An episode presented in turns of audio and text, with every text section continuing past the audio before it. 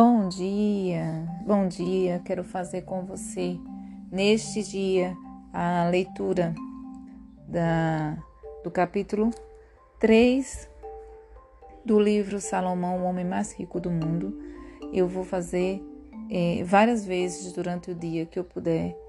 Eu estarei entrando com um novo episódio, é, sempre compartilhando um, um trecho para que a gente não fique com esse livro muito longo e também com os áudios da leitura também muito longa.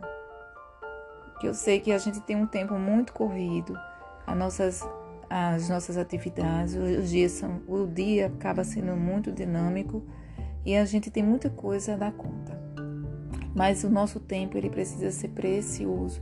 A gente precisa administrar o nosso tempo de uma forma sábia, edificando, sendo edificado, é, compartilhando, é, trabalhando, vivendo, né? Para que isso seja de uma forma de contribuição, você esteja contribuindo com o bem com o seu próximo, de uma forma voluntária, mas esse é a função do cristão aqui na terra, é levar o bem de forma voluntária.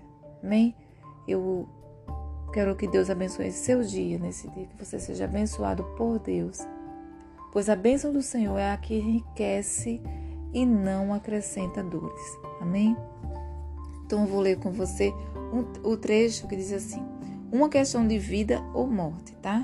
Aí diz: Qual é a importância de ter visões, tal bem definidas na sua vida pessoal e profissional? Salomão afirma que isso é tão importante que sem elas e o seu eu mais íntimo começará a defiar. A alegria de viver é substituída pela mera sobrevivência ou por ir tocando. Você passa da alegria à inércia, da, daí à depressão e por fim ao desespero. Ninguém deve almejar uma vida dessas. Todos queremos uma vida repleta de felicidade e conquistas, prazerosa tanto em casa quanto no trabalho. Quanto no trabalho. Porém, nas palavras de Salomão, a falta de visão leva as pessoas à ruína. Esse provérbio se explica, se aplica a qualquer área da sua vida. As pessoas as, é, geralmente entram em, em no trabalho ou no casamento. Eu vou voltar, gente, a leitura. Me desculpem, eu vou voltar. Eu vou voltar do, do segundo trecho, que diz assim: Esse provérbio se aplica a qualquer área da sua vida.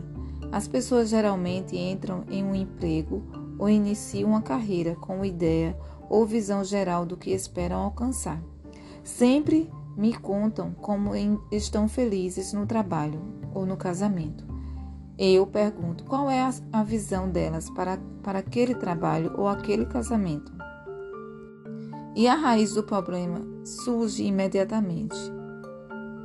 Inevital, inevitavelmente, elas não possuem visão alguma, mas não há razão para desânimo. Adquirir uma visão clara e precisa pode trazer vida nova aos sonhos e ao seu mais íntimo. Em 1879, James Ritter, dono de um bar é, da, em Dayton, recebeu o, a patente de uma caixa registradora mecânica que havia projetado para impedir que seus funcionários roubassem dinheiro da gaveta. Eu espero, gente, que esse nome esteja certo, porque essa pronúncia tá difícil para mim. É, aí aqui, Ritter abriu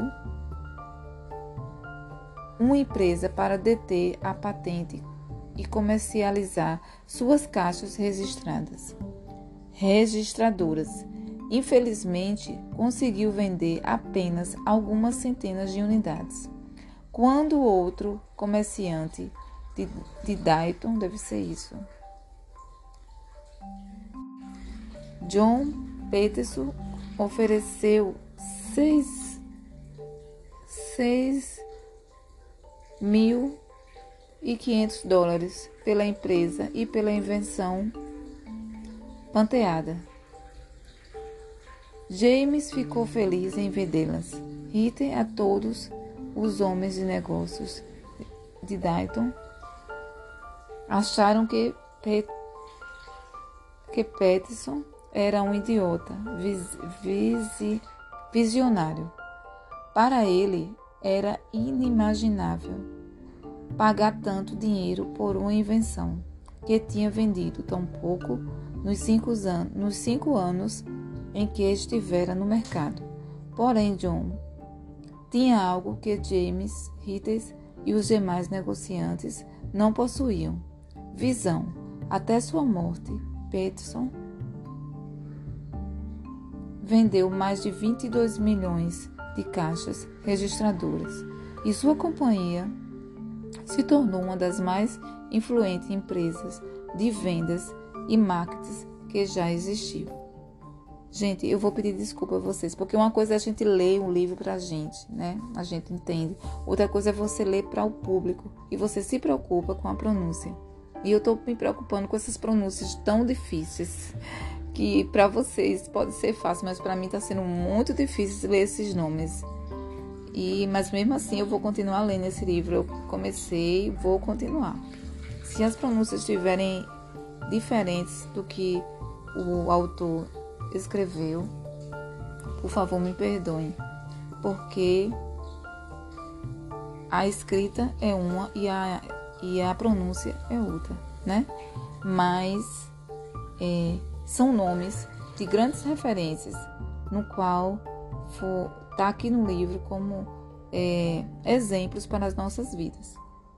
Então eu desejo que vocês sejam abençoados nesse dia. Em qualquer momento eu entro de novo para fazer mais uma leitura com vocês, tá bom? Obrigada pela, pela companhia mais uma vez.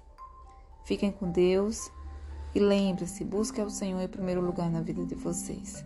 Deus abençoe.